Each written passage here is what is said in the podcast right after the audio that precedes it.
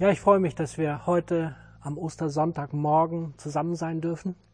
Und normalerweise würde ich jetzt starten mit Der Herr ist auferstanden. Und die Gemeinde würde antworten, ja, er ist wahrhaftig auferstanden. Ich tue es einfach. Der Herr ist auferstanden. Ich finde das so stark und ich möchte mit euch heute die Ostergeschichte anschauen.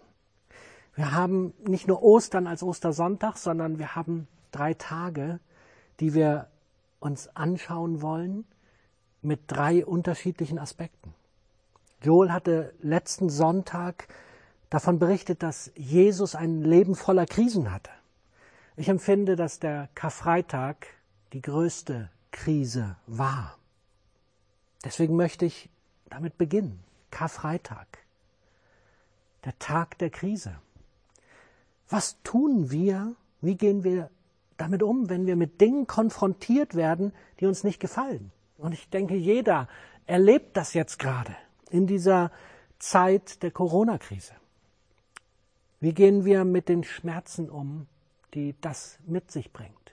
Ich denke nur daran, dass manche sich gefragt haben, wie sollen sie das jetzt tun mit den Menschen, die ihnen lieb sind? Können sie sie besuchen oder nicht? Wie ist das mit Menschen, die eine gefährdete Arbeitsstelle haben oder vielleicht sogar schon verloren haben? Wie sieht das aus, wenn man jemanden kennt, der infiziert ist oder vielleicht selber mittendrin ist? Wenn du die Kosten überschlägst und nicht weißt, wie du bezahlen sollst. Krise pur. Fragen, die wir in dieser Krise doch stellen, oder? Aber das ist verglichen der Karfreitag. Was ist am Samstag, an der Zeit zwischen den Tagen passiert? Ich habe sie genannt die Tage der Verwirrung, die Zeit der Verwirrung. Die Fragen, die wir haben, wie soll das weitergehen? Wie sieht das aus? Was soll ich tun? Ist es gut, meine Eltern zu besuchen oder ist es besser, nicht hinzufahren? Was sollen wir tun? Wir wissen oft nicht, was wir tun sollen. So die Zeit, die sich wie ein dunkler Nebel anfühlt. Und dann Ostern, der Tag der Auferstehung, der Hoffnung, der Freude und der Kraft. Und doch, wenn wir ganz ehrlich sind, ringen wir doch damit, dass diese Freude auch tatsächlich durchbricht. Wie funktioniert das Ganze? Deswegen möchte ich mit euch diese drei Tage anschauen und wir wollen uns in Jesus ein Vorbild nehmen. Ich möchte lesen aus 1. Petrus 2, 21. Denn dazu hat euch Gott berufen. Auch Christus hat ja für euch gelitten und er hat euch ein Beispiel gegeben, dem ihr folgen sollt. Jesus hat uns ein Beispiel gegeben. Jesus war es, der deutlich gemacht hat, wie man durch Krisen, durch Situationen hindurchkommt. Und beginnen möchte ich nochmal beim Karfreitag. Und mir ist es wichtig, dass wir verstehen, was ist Karfreitag eigentlich? Dass wir begreifen, was hat es mit dem Kreuz auf sich? Und Kreuzsymbole sind uns doch absolut nahe. Überall finden wir das Kreuz. Ob es auf dem Kirchturm ist, ob es an dem Anhänger ist. Wenn wir in katholische Gegenden kommen, an jeder Wegkreuzung steht irgendwo ein Kruzifix. Überall haben wir es mit Kreuzen zu tun. Was bedeuten sie eigentlich? Und da wollen wir als allererstes hinschauen. Wie sieht das aus? Womit begann es, bevor wir zum Kreuz kamen? Es beginnt immer mit der Liebe. Und deswegen, wir haben vier Symbole. Und diese vier Symbole sollen uns helfen, das Geschehen zu verstehen. Es beginnt mit der Liebe. Ich habe hier diese vier Symbole. Wir haben das Herz. Und das Wichtigste ist, es beginnt nicht damit, dass du lieben musst, sondern es beginnt damit, dass du geliebt wurdest, damit du überhaupt lieben kannst. Johannes 3:16. So sehr, so sehr hat Gott die Welt geliebt, dass er seinen einzigen Sohn hingab, damit jeder, der an ihn glaubt, nicht verloren geht, sondern das ewige Leben hat. Es beginnt damit, dass Gott uns, dass Gott dich liebt. Und weil er uns so sehr geliebt hat, deshalb sagt er, hey, aus dieser Liebe heraus könnt ihr auch lieben. Es ist möglich für euch. Er hat uns die Kraft gegeben zu lieben. Und so fordert er uns heraus in Matthäus 22, dass wir lieben sollen. Ich lese aus Matthäus 22, 37. Jesus antwortete, du sollst den Herrn deinen Gott lieben von ganzem Herzen, mit ganzer Hingabe, mit deinem ganzen Verstand. Dies ist das größte und wichtigste Gebot. Ein zweites ist ebenso wichtig. Liebe deine Mitmenschen wie dich selbst. Ich empfinde, da ist der Sinn des Lebens drin verborgen, dass wir Gott lieben, Menschen lieben, aber auch uns selber lieben. Es ist so wichtig, dass wir lieben. Was wäre es für eine Welt, wenn wir das praktizieren würden? Wenn wir alle diesem Gebot gerecht werden würden. Wir alle würden einander und Gott lieben. Die Welt wäre anders, oder? Wir hätten viele Dinge nicht. Wir nehmen es uns vor. Uns ist es doch auch wichtig, dieses Liebesgebot zu leben. Aber, kennst du das auch? Wir scheitern genau daran. Wir schaffen es nicht. Wir können diesem Gebot nicht gerecht werden. Und das ist das, was die Bibel Zielverfehlung nennt. Wir haben das nächste Symbol, was wir gleich eingeblendet bekommen. Das Symbol, wo wir merken, diese Abzweigung, das ist das, wie wir selber versuchen zu leben, wie wir eine Abkürzung versuchen hinzukriegen, wie wir nicht das Ziel schaffen zu leben, Gott und die anderen und uns zu lieben. Die Bibel nennt es einfach Zielverfehlung. Wir haben das Ziel Gottes nicht erreicht. Immer wieder verfehlen wir das Ziel und schaffen es nicht zu lieben. Wir werden unserem eigenen Anspruch nicht gerecht und dem Auftrag Jesu schon gar nicht. Was heißt das? Das heißt, dass wir Sünder sind. Das bedeutet, wir mit der Zielverfehlung kriegen es nicht hin. Und deswegen brauchen wir das Kreuz. Das ist der Grund, wofür das Kreuz da ist. Denn an diesem Kreuz ist Jesus Christus am Karfreitag gestorben. Er hat diese Zielverfehlung, diese Schuld, die wir auf uns geladen haben, auf sich genommen. Und diese Zielverfehlung mit dem Kreuz verbunden, sie, die uns getrennt hat von Gott, wurde im Kreuz durch Jesus genommen. Wir brauchen es, dass Gott diesen Part übernimmt, weil wir es nicht hinkriegen mit unserer Liebe. Wir brauchen es, dass am Kreuz alles für uns in Ordnung gebracht wird. Ich finde, das ist eine Hammerbotschaft. Aber ganz ehrlich, wer das alles, muss ich sagen, reicht sie nicht. Weil viele glauben, ja, da ist schon was passiert. Aber was hat das mit dir und mir zu tun? Es fängt dann etwas mit dir und mir zu tun zu haben, wenn wir es für uns ganz persönlich annehmen, wenn wir verankert werden mit unserem Leben in diesem Glauben an Jesus Christus. Und das ist das letzte Symbol. Verankert, verankert sein in dem Glauben an Jesus Christus. Verankert in Christus sind wir, den Satz bitte einblenden, verankert in Christus sind wir, und das finde ich wichtig, auch in jeder Krise, wir sind sicher gehalten in ihm. Es ist möglich, dass wir in all dem sicher sein dürfen. Unser Lebensboot darf in den Stürmen, in denen wir zurzeit gerade emotional leben oder vielleicht auch mit den Umständen absolut real, es darf gehalten und verankert sein in Christus.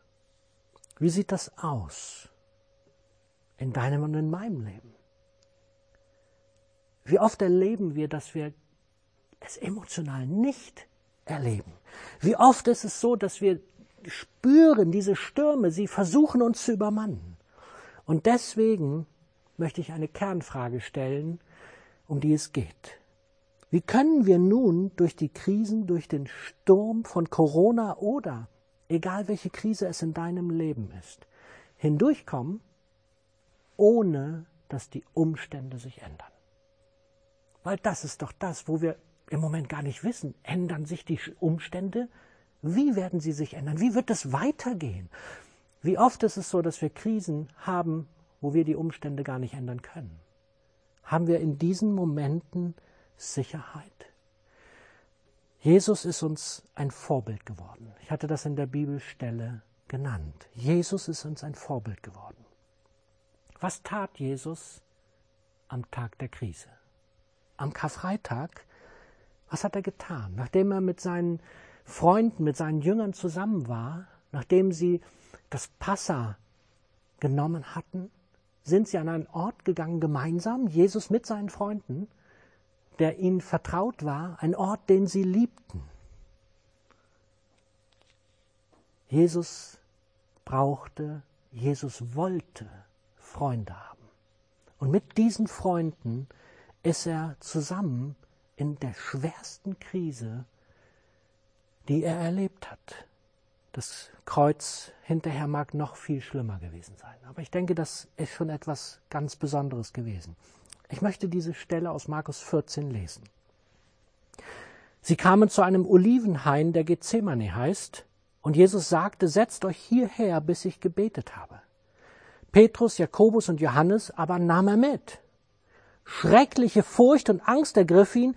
Er sagte zu ihnen, meine Seele ist zu Tode betrübt, bleibt hier und wacht mit ihm, mir.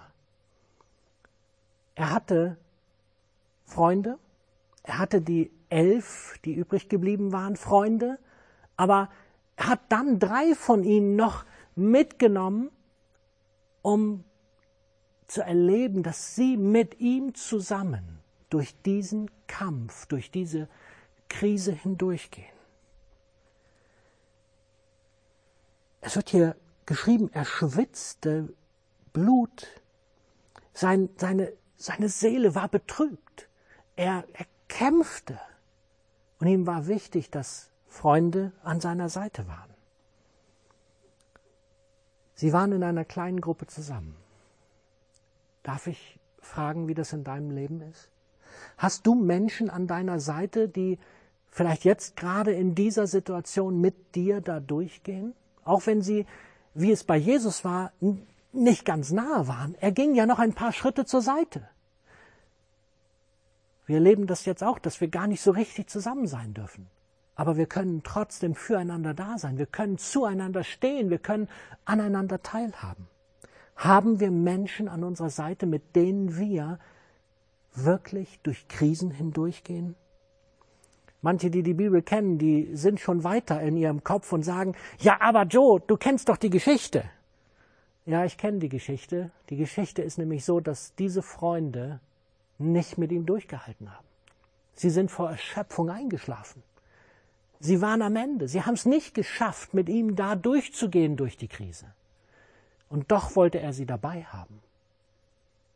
Kennst du das auch, dass du es nicht schaffst, da ist jemand, der einen schweren Verlust erlitten hat und du weißt nicht, wie du ihm begegnen sollst, was du sagen sollst, wie du an seiner Seite sein kannst. Oder auf der anderen Seite, du hast einen Verlust erlitten und hast das Empfinden, keiner geht auf dich zu und reagiert richtig. Jesus hat das erlebt. Jesus kannte das. Die Jünger kannten es und Jesus. Ich mag uns ermutigen, dass wir einfach so wie Jesus es auch gemacht hat, einander nicht verurteilen in diesen Situationen. Und weil Jesus wusste, dass seine Jünger es nicht schaffen werden, geht es weiter. Und das finde ich so kostbar. Wie geht es weiter? Es geht weiter damit, dass Jesus jemand hatte, auf den er sich nicht nur 100 Prozent, auf den er sich 200 und mehr Prozent verlassen konnte. Das war sein Vater. Er nannte seinen Vater im Himmel Papa, Abba. Wir lesen das in Markus 14, ab Vers 36. Aber Vater, sagte er, dir ist alles möglich, lass diesen Leidenskelch an mir vorübergehen, doch dein Wille geschehe nicht meiner. Ich finde das unfassbar stark, was hier passiert. Da ist Jesus, der weiß, er wird furchtbare Stunden vor sich haben, weil das Alte Testament beschreibt das. Und er kannte das sehr gut. Er weiß, er wird gequält werden, er wird gefoltert werden. Er weiß, er wird am Kreuz einen furchtbaren Tod sterben. Und weil er das weiß, hat er Angst, er hat, er hat Furcht, er kämpft, er ringt. Aber er, er hat diese unfassbare innere Stärke zu sagen, Papa, du kannst das. Ich weiß das. Papa, du kannst das. Bitte, erlass es mir. Aber nicht mein Wille, sondern dein Wille geschehe. Was für ein Vertrauen, was für eine Beziehung. Wie stark ist das? Er bleibt nicht an den Umständen hängen, sondern er hat etwas, was ihn dieses, diese tiefe Sicherheit gibt. Da ist jemand, der mit ihm verbunden ist, sein himmlischer Vater. Was können wir bis hierher aus der Situation herausnehmen? Wie sieht das bei dir aus? Hast du Menschen an deiner Seite, die mit dir verbunden sind und durch die Krise gehen? Wenn nicht, bitte, bitte, sorge dafür, dass Menschen mit dir durch Krisen hindurchgehen können. Du musst sie vor der Krise, musst du sie gesucht und dich mit ihnen verbunden haben. Das Zweite, hast du eine Beziehung zu deinem himmlischen Vater, die uns Sicherheit, die dir Sicherheit und Vertrauen im größten Leid geben kann? Ist da jemand, der dir, wo, zu dem du so viel Vertrauen hast, dass du sagen kannst, Papa, ich will nicht aber ich werde tun, was auch immer du für das Richtige hältst. Ich finde das extrem stark, was wir bis hierher sehen dürften. Wir haben bis jetzt Jesus angeschaut. Jetzt möchte ich mal einen Blick zu den Jüngern werfen, weil ich fühle mich eher als einer von den Jüngern, die noch am Lernen sind von Jesus, so wie die Jünger damals. Das war so diese Zeit dazwischen diese drei Tage, ja. Jetzt kommen wir zu dem Tag der Verwirrung, so habe ich ihn genannt. Mit der Verhaftung im Garten Gethsemane beginnt irgendwie die Verwirrung bei den Jüngern. Ja, wir lesen, da kommt eine Schar bewaffneter Leute, und das sind nicht wenige, mit Schwertern, mit allem drum und dran, und Jesus wird verraten, und dann, wie reagiert Petrus? Voller Aktionismus. Er holt das Schwert raus, was er hat, und schlägt um sich und haut einem Diener, dem Malchus, das rechte Ohr ab. Und wir können das nachlesen in Johannes und Lukas. Und was macht Jesus? Souverän, ruhig, sagt seinen Jüngern, hey, das ist nicht der Weg, lasst das Schwert, das wollen wir nicht. Und er heilt in Ruhe und Gelassenheit das Ohr von Malchus ich will ehrlich sein, ich, ich habe das Empfinden, so ein Petrus könnte ich gewesen sein. Ich bin auch einer, der dann in Aktionismus hineinfallen könnte. Wie oft leben wir genau das? Wie oft fehlt uns diese Ruhe und Sicherheit, die Jesus offensichtlich hatte? Wie geht's weiter mit den Jüngern? Sie haben Angst, voller Furcht, dass sie verhaftet werden wie Jesus, fliehen sie und nur Johannes und Petrus folgen ihm mit Abstand. Und Petrus, als er dann näher kommt, sich mit an das Feuer begibt, wo Leute sitzen, wird dann von einer Dienerin mit Worten so in die Enge getrieben, dass er das tatsächlich tut, was Jesus ihm vorhergesagt hat. Er verleugnet ihn dreimal. Was für eine krasse Situation. Ich finde das ich finde das einfach stark, dass die Bibel so offen und ehrlich ist. Ich kann mich darin wiederfinden, in diesem Moment, wo irgendwie alles drunter und drüber geht, wo ich nicht mehr weiß, was ist denn hier noch vorne und hinten, was ist noch richtig. Lass uns mal weiterschauen. Wir kommen jetzt an den Tag der Kreuzigung. Den Moment, wo, wo Jesus am Kreuz leidet. Wo sind seine Jünger? Sind sie so wie die anderen Menschen in der Nähe? Sind sie unterm Kreuz? Die Bibel sagt, sie sind von ferne, dass sie zuschauen. Was ist los mit denen? Sie waren doch gläubig, sie kannten doch Jesus. Sie waren doch seine Freunde. Was hat die Krise mit ihnen gemacht? Und dann, nachdem Jesus gestorben ist, was passierte? Ganz sicher. Dann sind die Jünger da und bitten um den Leichnam, nehmen ihn vom Kreuz. Nee, auch dann nicht. Auch dann waren sie nicht da. Es war Josef von Arimathea, ein reicher Mann. Die Bibel nennt ihn auch ein Anhänger von Jesus. Er wird nur an dieser einen Stelle genannt, der um den Leichnam von Jesus bittet, sein Grab zur Verfügung stellt und Jesus in ein Leinentuch einwickelt und in das Grab legt. Wo sind die Jünger? Sie sind in der Verwirrung. Sie wissen nicht, was richtig ist. Sie, sie wissen nicht mehr, was los ist. Aber am Ostermorgen, da ist doch alles wieder gut, oder? Wollen wir mal schauen, was ist am Ostermorgen? Die Frauen sind die Ersten. Sie gehen zum Grab, Maria, und Jesus ist nicht da. Wieder durcheinander.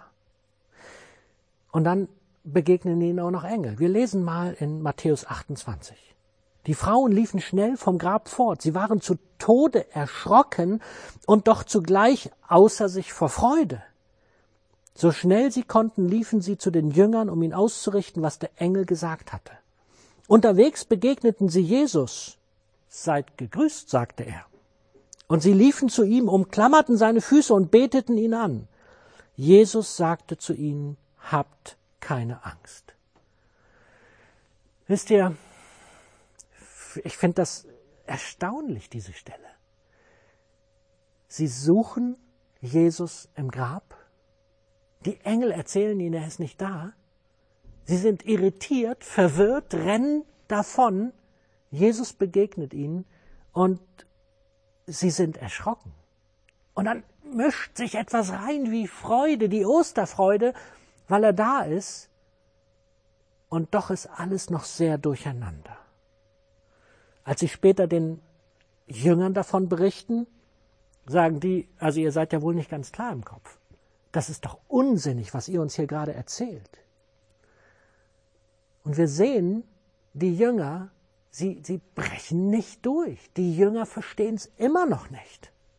Und dann wird eine wunderbare Geschichte von zwei Jüngern erzählt, die voller Frust aus Jerusalem sich auf den Weg machen nach Emmaus. Und sie laufen elf Kilometer. Jesus gesellt sich zu ihnen. Sie erkennen ihn nicht. Er erklärt ihnen die Geschichten, er erklärt ihnen die Bibel, er erklärt ihnen alles. Und Sie erkennen ihn nicht. Und es gibt einen Moment, nachdem sie ihn genötigt hatten, dass er mit ihnen die Nacht verbringt, weil es war schon spät geworden. Es gibt einen Moment, da verändert sich offensichtlich etwas. Und das ist der Moment, als er mit ihnen das Brot brach. Das bedeutete ihnen etwas, weil das hatten sie bei Jesus oft erlebt. Und dieser Moment veränderte etwas in ihrem Erkennen, in ihrem Verständnis. Und dann hinterher erzählten sie einander, dass ihr Herz brannte, als sie mit Jesus zusammen waren, aber sie es nicht einordnen konnten, sie es nicht verstanden haben. Und so sind sie in der Nacht im Dunkeln diese elf Kilometer wieder zurückgelaufen, weil sie unbedingt den anderen Jüngern erzählen wollten, was passiert war. diese hatten inzwischen auch schon eine Begegnung mit Jesus und sie waren aber immer noch verwirrt. Sie hatten, als Jesus ihnen dann begegnete, Angst, weil sie dachten, er wäre ein Geist. Ist das nicht alles merkwürdig? Und was brachte sie in diese Osterfreude, wie ich sie nennen möchte? Was war notwendig, damit sie endlich aus der Verwirrung wieder herauskamen?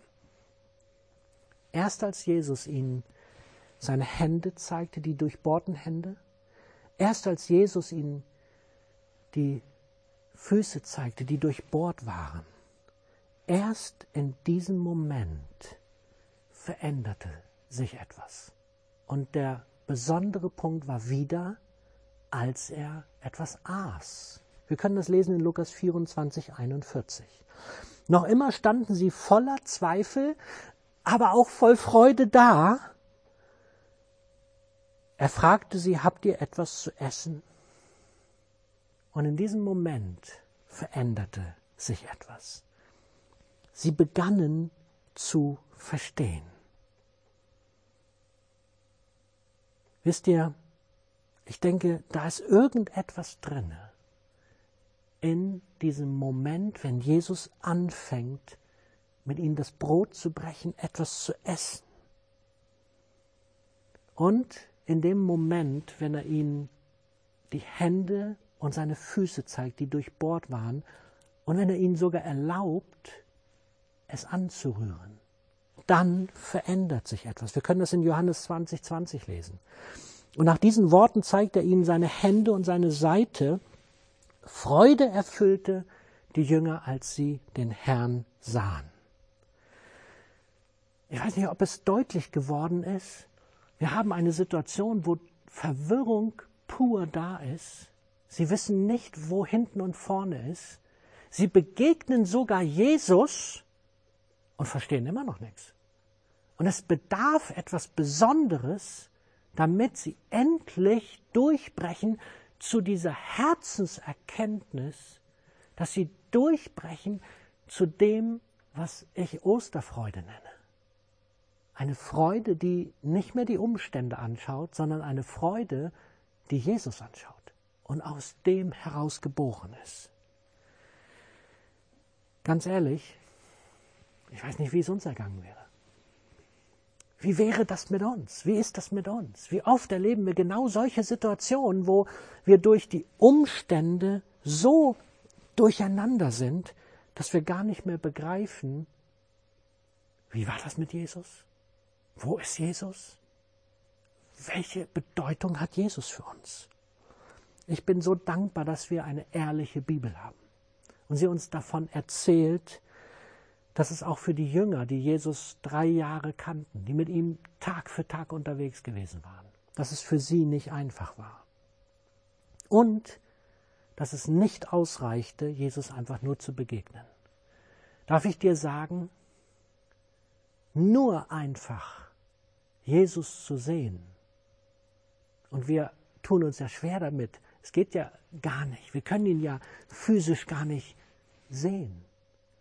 Aber nur allein das reichte damals schon nicht aus. Was ist es? Was brauchten sie und wie viel mehr brauchen wir es? Es ist die Begegnung. Es ist das Berühren. Es ist das Zeitverbringen. Denn die Symbolik des Brotbrechens war damals damit verknüpft, dass man Zeit miteinander verbrachte. Man saß den ganzen Abend und man hat gemeinsam gegessen oder man lag zu Tische, wie es war. Man hat ausgetauscht, man hat sein Herz mitgeteilt und man hat miteinander in dieser Zeit gegessen. Und die Jünger hatten diese kostbaren Momente, diese vielen Abende in Erinnerung. Und in dem Moment, wo er das Brot brach, wussten sie, wer Jesus ist. Erkannten sie ihn, kamen diese Momente wieder in ihr Bewusstsein. Und das ist das, was sie hat durchbrechen lassen aus der Verwirrung, aus dem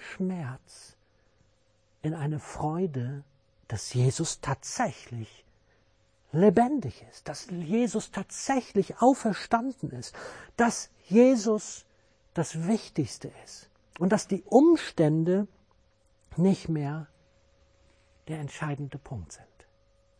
Und da möchte ich jetzt zum Schluss drauf eingehen. Ist uns bewusst, dass die Jünger, nachdem sie Jesus erlebt hatten, die schwierigsten Momente für sich erlebt haben? Sie wurden von den Juden verfolgt, von den Radikalen, von, den, von denen, die nichts damit anfangen konnten, dass Jesus leben sollte. Sie wurden von den Römern verfolgt. Sie wurden gefoltert. Sie wurden mit dem Tode bedroht.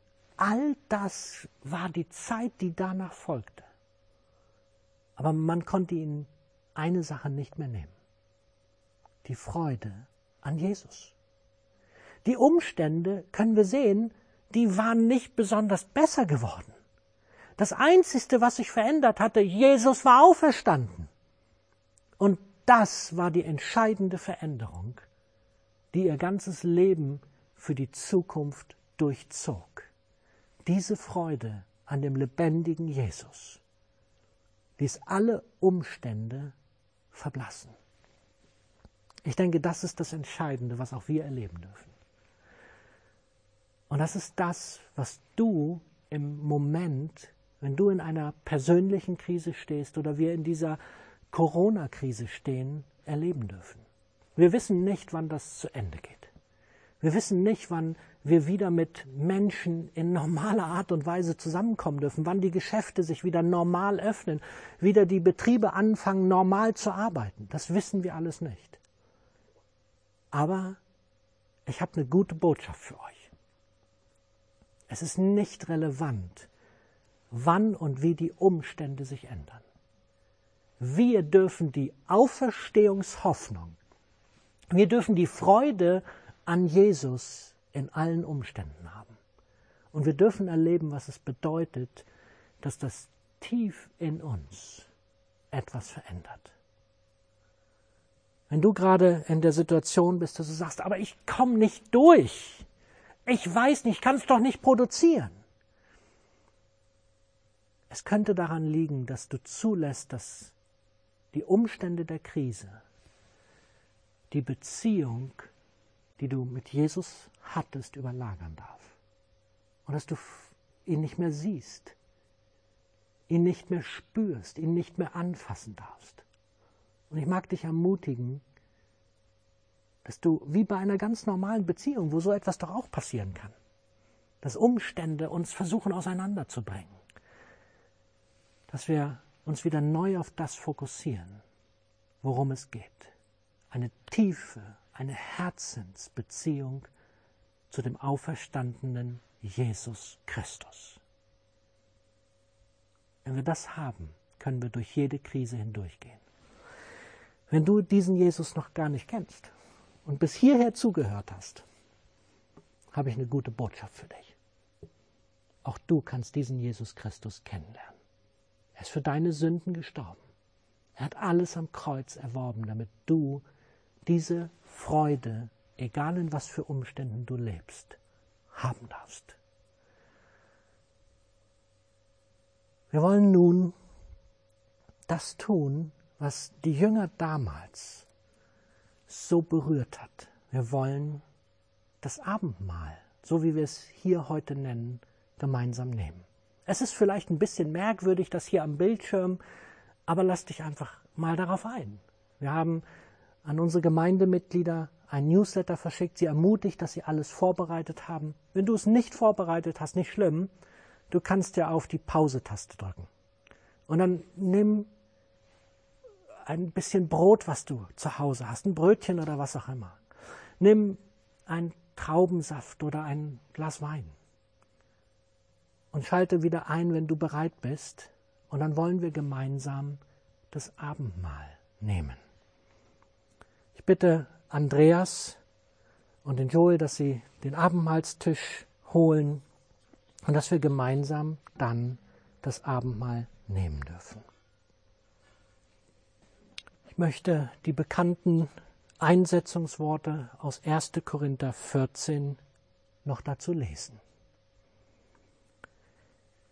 Denn ich habe es von, vom Herrn überliefert bekommen, was ich auch euch weitergegeben habe.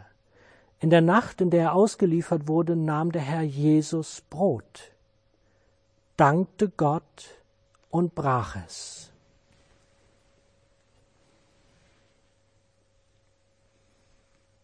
Das ist mein Leib für euch.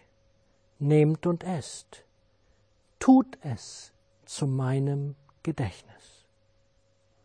Ebenso nahm er den Kelch nach dem Mahl und sagte, dieser Kelch, er ist der neue Bund, der durch mein Blut begründet wird. So oft ihr daraus trinkt, tut es zu meinem Gedächtnis. Denn so oft ihr dieses Brot esst und aus dem Kelch trinkt, verkündet ihr den Tod des Herrn, bis er wiederkommt. Wenn du Jesus Christus vielleicht noch gar nicht kennengelernt hast, dann mag ich dich ermutigen, du brauchst das jetzt nicht machen, weil woran sollst du dich erinnern? Aber alle, die Jesus Christus als ihren Herrn und Retter angenommen haben, die lade ich ein, dass sie jetzt an ihren Bildschirmen genau das tun, vor ihren Bildschirmen das tun, dass sie das Abendmahl nehmen. Es ist etwas Besonderes darin, wenn wir uns daran erinnern. Und wie ich das versucht habe in der Predigt deutlich zu machen. Lass dich auf Jesus ein. Es geht darum, dass wir ihm begegnen. Es geht darum, dass wir uns auf ihn in der Tiefe einlassen. Es geht nicht um das Schnelle, mal ein bisschen Brot essen, sondern es geht um die Begegnung mit dem lebendigen Gott. Und so mag ich einfach dich bitten, dass du einfach ein bisschen was von dem Brot nimmst. Christi Leib, er wurde gebrochen für dich.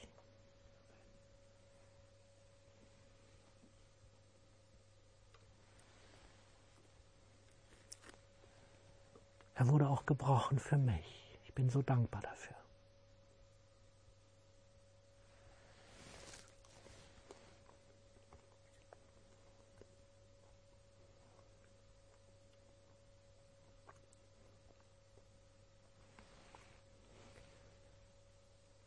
Christus hat sein Blut vergossen, damit wir Heilung haben dürfen, damit wir Leben haben dürfen von ihm.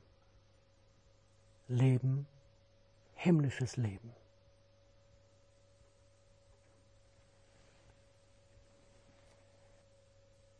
Wir möchten euch jetzt Gelegenheit geben, dass ihr das für euch zu Hause auch tun dürft. Nehmt einfach die Pausentaste. Wir blenden gleich einfach diesen Tisch hier ein und lasst euch darauf ein. Es lohnt sich. Im Anschluss daran werden wir einfach noch ein Lobpreislied haben. Es wird auch gleich übergehen. Danke, Chris, dass du uns damit hineinnimmst. Es ist so kostbar, die Auferstehungsbotschaft von Ostern. Nicht die Umstände, sind entscheidend, sondern die Freude am Auferstandenen, an Jesus Christus. Lass dich einladen.